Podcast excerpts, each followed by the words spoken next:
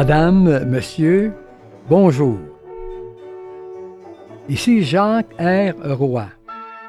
Aujourd'hui à l'émission Les échos de la Cour, on va parler d'un arrêt de la Cour suprême du Canada. On dit arrêt et non pas jugement. Un jugement, c'est une décision rendue après un procès par un juge seul. Tandis que au niveau d'un appel, il y a plus qu'un juge. Donc, par exemple, généralement, au niveau d'une cour d'appel, il y a trois juges qui émettent chacun ou chacune une décision, une opinion. En Cour suprême, ben, euh, c'est parfois neuf juges avec neuf opinions. Donc, à ce moment-là, on parle d'un arrêt et non pas d'un jugement. Donc, il va être question aujourd'hui, notamment, d'une décision de la Cour suprême rendue en juillet 2016 dans une affaire Jordan, Jordan, qui a bouleversé l'état des tribunaux au Canada. Entre parenthèses, on parle de Jordan, mais il y a quelques semaines, on a parlé également du principe Jordan, qui a trait à un enfant qui a vécu seulement cinq ans. C'était au Manitoba. En matière de, jeunesse. C'est un petit enfant qui était né avec des problèmes à sa naissance qui nécessitaient des soins extrêmement précis. Au bout de deux ans, l'hôpital a décidé qu'il pouvait aller vivre avec ses parents, là où il n'avait jamais vécu auparavant. Puis, euh, finalement, ça demandait des soins puis des coûts e, e, extrêmement importants. Puis euh, on n'a pas décidé si c'était le provincial ou le fédéral qui allait payer pour ces coûts-là. Puis finalement, l'enfant est resté à l'hôpital pour trois ans encore, puis il est mort à cinq ans. Donc, si on parle du principe de Jordan, du nom de l'enfant, ici on parle de, l'arrêt, de la décision de la Cour suprême concernant un accusé qui s'appelait Richard Jordan, qui était un accusé de, de drogue, de vente de drogue, à Surrey puis à la municipalité voisine de Langley. son procès a eu lieu en 2013, mais il avait été arrêté en 2008. Alors, on va parler de ça. On va parler également, avant cette décision de Jordan, de deux autres euh, événements d'importance qui ont perturbé, qui ont changé le cours euh, de la façon de procéder des tribunaux. Il y a d'abord l'affaire ayant trait aux agressions sexuelles. Dans ce domaine-là, on va parler des transformations qui ont eu lieu, notamment en 1976 jusqu'en 1991, puis peut-être également des autres innovations qu'il faudra faire. Peut-être. Alors, on, a toujours eu un, un doute, une méfiance à l'égard des plaintes d'agression sexuelle. On avait une vieille mentalité à l'égard ou contre les, femmes, pour ainsi dire, qu'on redoutait. Parce qu'on disait précisément que les femmes, au cas d'agression sexuelle, avaient tendance à porter plainte peut-être pour euh, se venger d'un homme ou pour prouver qu'elles étaient de bonnes mœurs. Alors, on avait cette pensée-là en tête, puis on avait des comportements des comportements inacceptables en conséquence. Par exemple, il fallait, il fallait que euh, quatre éléments pour qu'il y ait viol. Il fallait pénétration de, du pénis à quelques degrés dans les organes féminins.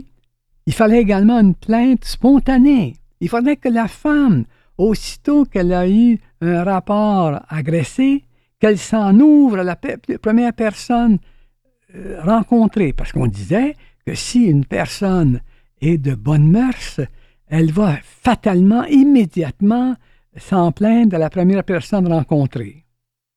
Ensuite de ça, il fallait également corroboration. Il fallait confirmation.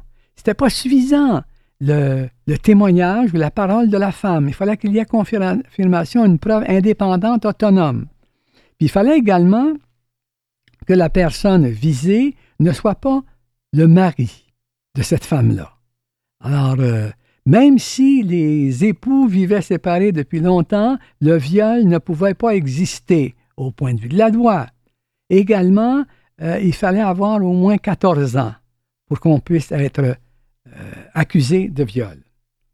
Heureusement, ces façons archaïques ont été bannies, puis on a revisé cette question des agressions sexuelles pour les placer dans les crimes précisément et non pas les crimes de mauvaise conduite, pour ainsi dire.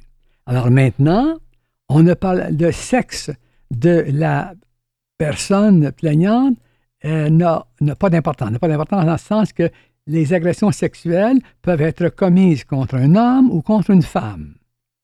Il n'y a pas besoin également de corroboration, de confirmation. Il n'y a pas besoin également de plainte spontanée. Également, on ne permet pas à l'accusé de sortir en preuve les antécédents, les antécédents sexuels de la euh, de, la, plaignante ou du plaignant.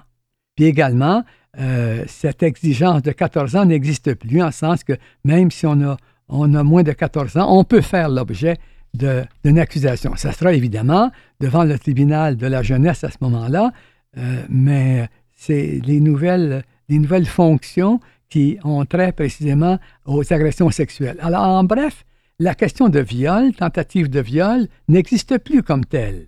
Hein? On parle maintenant d'agressions sexuelles, qui sont de trois ordres. Il y a agression sexuelle simple, agression sexuelle armée, puis agression sexuelle grave. Ce sont les, trois degrés en matière d'agression sexuelle. Maintenant, on peut se demander si c'est suffisant, ces, ces modifications-là, avec les, euh, les, circonstances que le, le groupe MeToo a, a amenées. Il y a un film actuellement en montre à Montréal depuis quelques jours qui s'appelle La victime parfaite.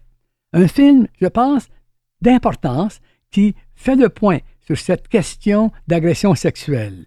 Puis dans ce film-là, on entend également un juge, un ex-juge d'Alberta, celui qui, devant une euh, plaignante, avait dit Pourquoi vous ne vous êtes pas resserré davantage les genoux pour empêcher ce crime. Ah, ce même juge-là a fait une thérapie, puis il a accepté précisément de, de, témoigner devant les caméras dans ce film La victime parfaite. Alors, est-ce qu'il faudrait reviser à nouveau euh, le contenu de, ces, de cette question d'agression sexuelle pour peut-être avoir un tribunal spécialisé qui regrouperait des avocats, des policiers, des juges qui, ont, qui sont sensibilisés à cette notion de, de sexualité, de preuve, pour euh, euh, revitaliser toute cette section du crime sexuel qui est dans le code criminel.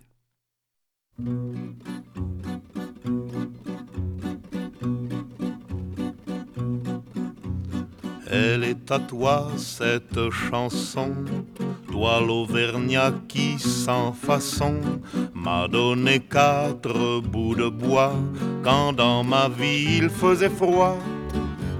Toi qui m'as donné du feu quand les croquantes et les croquants, les gens bien intentionnés m'avaient fermé la porte au nez.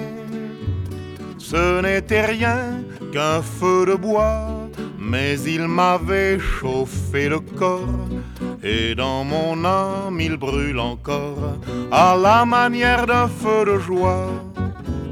Toi l'Auvergnat, quand tu mourras, quand le croque-mort t'emportera, qu'il te conduise à travers ciel, au Père éternel elle est à toi cette chanson, toi l'hôtesse qui sans façon m'a donné quatre bouts de pain quand dans ma vie il faisait faim.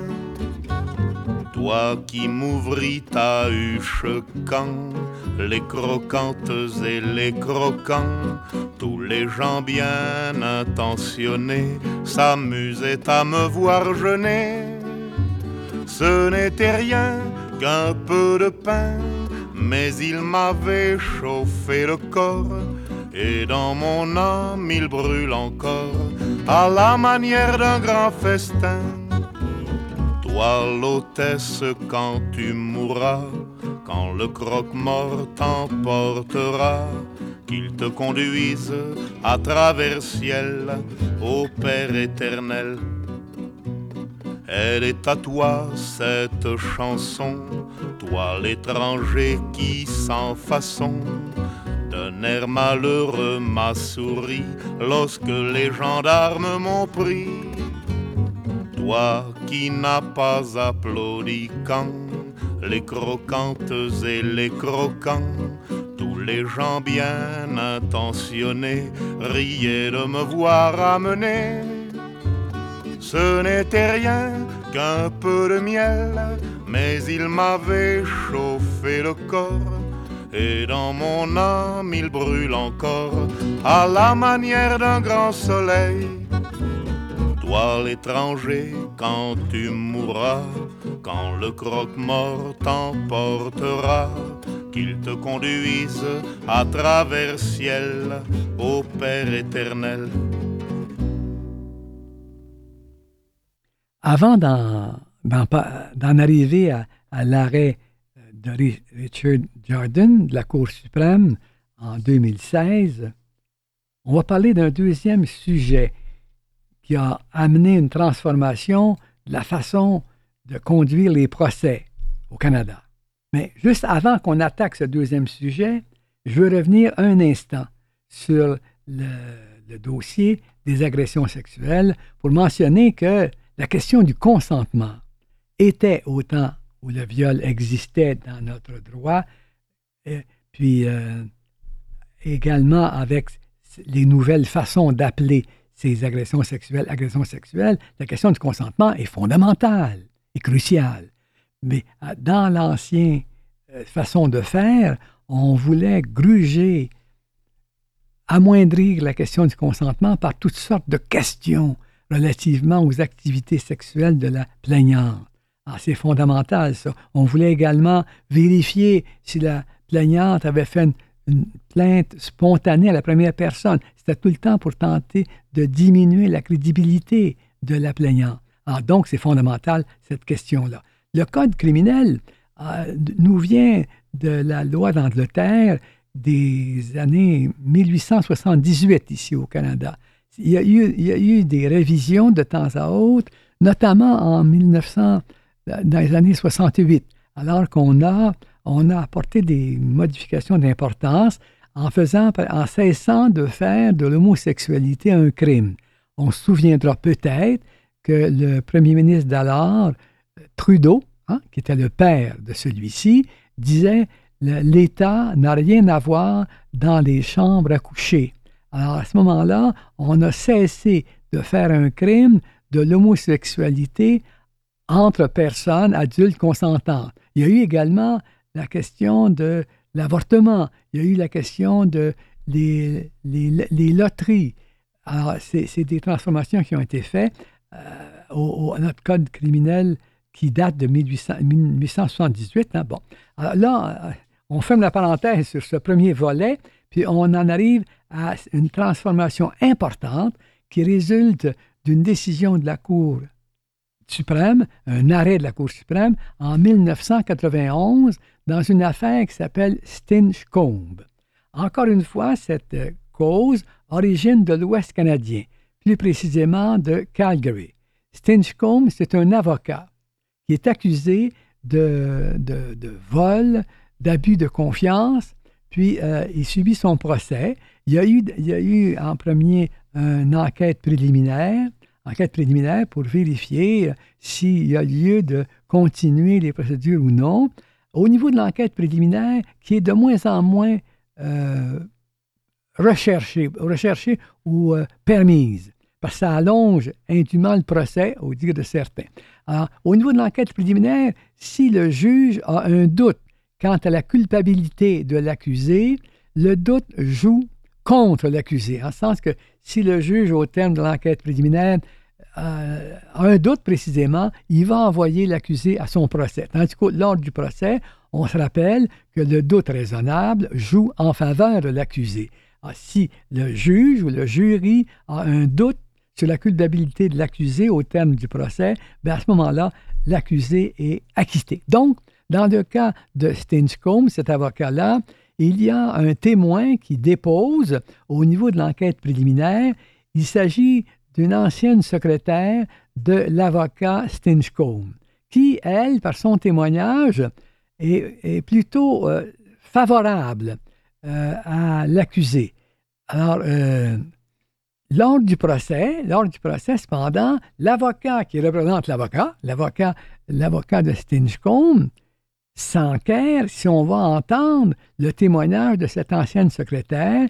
Puis la poursuite lui dit non, il n'est pas question de faire entendre cette, cette femme, ce témoin.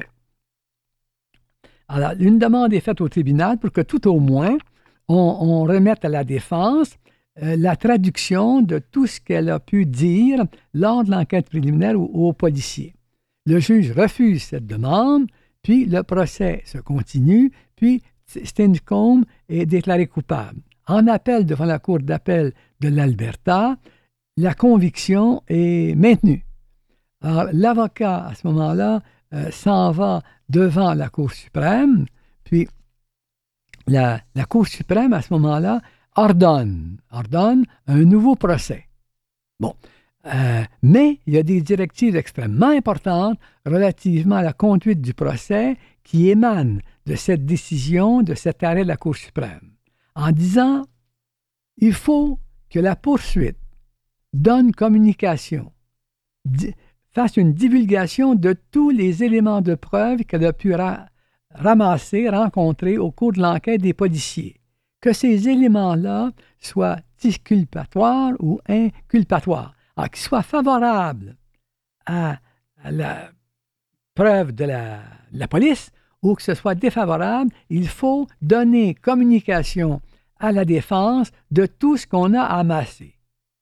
C'est, ça devient extrêmement compliqué dans le cas de crimes avec le, euh, de, organisés, la, mafia organisée, d'avoir en main tous les éléments de preuve, tous les éléments, les interrogatoires, tous les divers euh, rencontres qui ont pu être faites. Ah, c'est lourd de conséquences, mais c'est le sens de la décision de 1991 dans l'affaire Stinchcombe. Puis, alors, ça change, ça, a changé énormément parce qu'à venir jusqu'à ce moment-là, euh, la, couronne, la poursuite réservait des surprises malencontreuses pour la défense au terme du procès. Il y a des témoins qui surgissaient dont on avait entendu parler, des éléments de preuve qui euh, surgissaient également sans qu'on n'en ait aucune connaissance préalable. il faut maintenant que, une fois que l'accusé est euh, formellement mis en cause, euh, que toutes les informations, les, les, témoignages, les preuves soient remises à la défense avant que la défense décide quelle attitude elle va prendre relativement à ces accusations.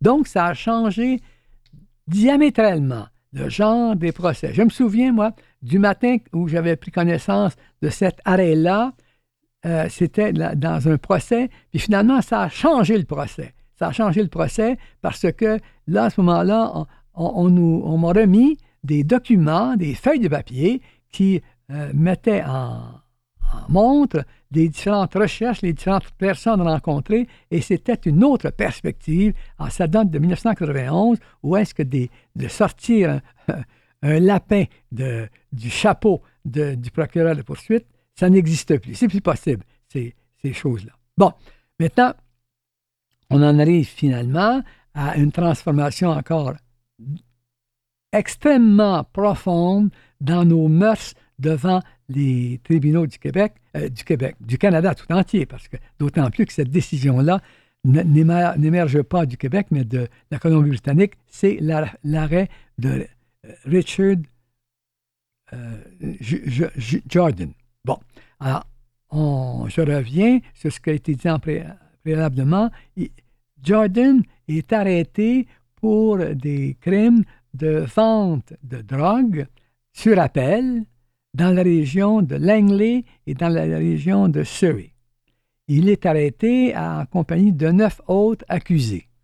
on, ne traitera pas du sort des neuf autres accusés qui ont décidé différentes façons, euh, notamment de plaider coupable. Enfin, dans le cas de, dans le cas de Jordan, euh, il, est, il, est, il est détenu jusqu'en 2009, alors qu'il obtient quand même une remise en liberté sous des conditions extrêmement serrées, par exemple de résidence à domicile, sans pouvoir sortir comme bon lui semble de son domicile. Alors, le procès finalement a lieu, puis là, le procès se termine en 2013. On se souvient que l'arrestation a eu lieu en 2008. L'avocat euh, demande euh, qu'il y ait un arrêt des procédures euh, compte tenu du délai extrême auquel son client a été assujetti. Le juge refuse, puis Jordan est trouvé coupable. Il va en appel euh, en appel, la décision est maintenue, mais là, on s'en va en Cour suprême. En Cour suprême du Canada, il y, a certains cas où il y a un appel automatique, où est-ce que la Cour suprême ouvre ses portes automatiquement? Mais c'est rare, c'est très rare. Au cas de meurtre, par exemple, il peut y avoir un appel automatique. Dans la majorité des cas, il faut la permission. Permission, soumettre un dossier, à la Cour suprême, puis la Cour suprême, à ce moment-là, un ou deux juges saisis de cette demande de pouvoir en appeler, rendre une décision, mais une décision qui n'est pas motivée puisqu'il n'en faut. Ça se résume à, un oui ou à un non. Bon. dans le cas de Jordan, son avocat euh, décide quand même de s'adresser à la Cour suprême. Il n'a pas tellement confiance dans sa propre demande, pour euh, euh, obtenir permission de faire entendre sa cause en Cour suprême, mais à sa surprise, la Cour suprême dit oui, on va vous entendre. Alors, la, Cour suprême siège, puis elle va mettre quand même près de dix mois, de dix mois avant de rendre son arrêt. Hein. Alors, l'avocat, l'avocat de Jordan plaide, puis il plaide précisément que son client a été euh, privé d'un procès dans un délai déraisonnable. déraisonnable. Ah, c'est l'article 11 de la Charte canadienne des droits qui dit qu'un accusé a droit d'avoir un procès dans un délai raisonnable. Mais c'est quoi un délai raisonnable? Ça se compte comment? Est-ce que ça se compte en termes d'années, de saisons, de, mois? Ah, c'est toute la question qu'il s'agissait de trancher. Euh, puis finalement, euh, au mois de juillet 2016, alors que la cause avait été entendue, je pense, au mois d'octobre 2015, la décision sort et c'est une décision qui euh, jette un onde de choc à travers tout le pays notamment au niveau des, du milieu judiciaire qui ne s'attendait absolument pas à un tel arrêt aussi fracassant.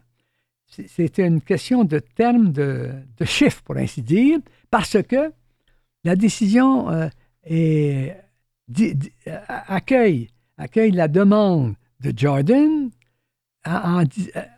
non pas par une décision unanime, unanime, comme ça a été le cas, par exemple, dans le cas de Carter, dont on a parlé antérieurement, relativement à, relativement à l'assistance médicale à mourir, où dans ce cas-là, les neuf juges de la Cour suprême étaient unanimes pour dire que oui, euh, on peut accorder de l'aide médicale à mourir. Dans ce cas-ci, le tribunal de siéger à neuf juges, parfois il siège à sept, ça dépend, Parfois, il siège à, huit, comme dans un cas récent, parce que le juge, le euh, c'était un juge du Québec, puis il avait entendu la cause comme juge de la Cour d'appel du Québec. Alors, quand la cause est venue dans la Cour suprême, évidemment, il s'est abstenu. Alors, dans le cas de, qui nous occupe, celui de Jordan, neuf juges ont entendu la cause, puis la décision, l'arrêt euh, de juillet 2016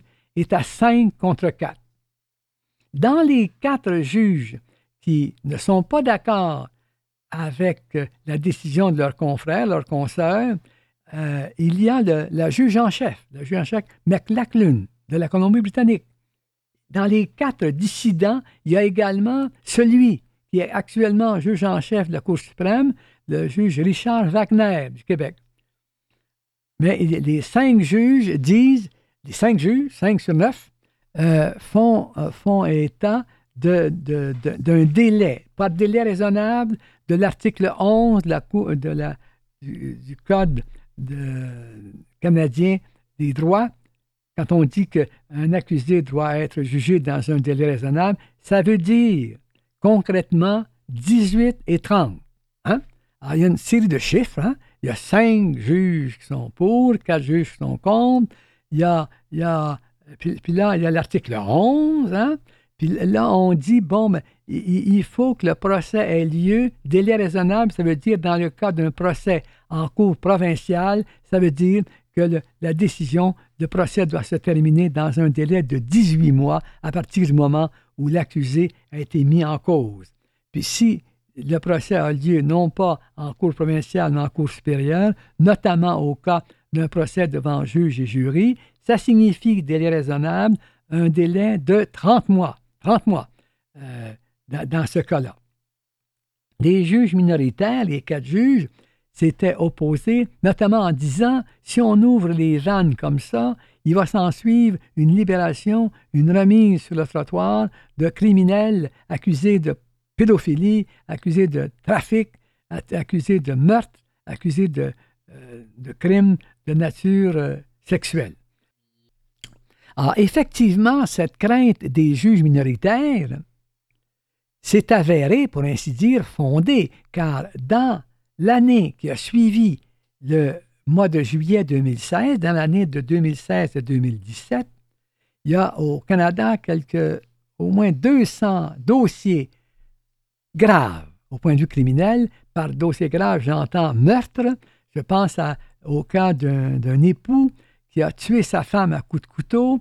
Le procès devait avoir lieu en avril. Le procès a été arrêté, n'a pas eu lieu. Je pense également à une cause de Colombie-Britannique où un père avait abusé sa fille durant quatre ans, qui n'a pas procédé en raison du fait précisément que la poursuite n'était pas en mesure de faire le procès dans ce délai imparti par la Cour suprême. On se souvient 18 mois si le procès a lieu en Cour provinciale, 30 mois si le procès a lieu en Cour supérieure.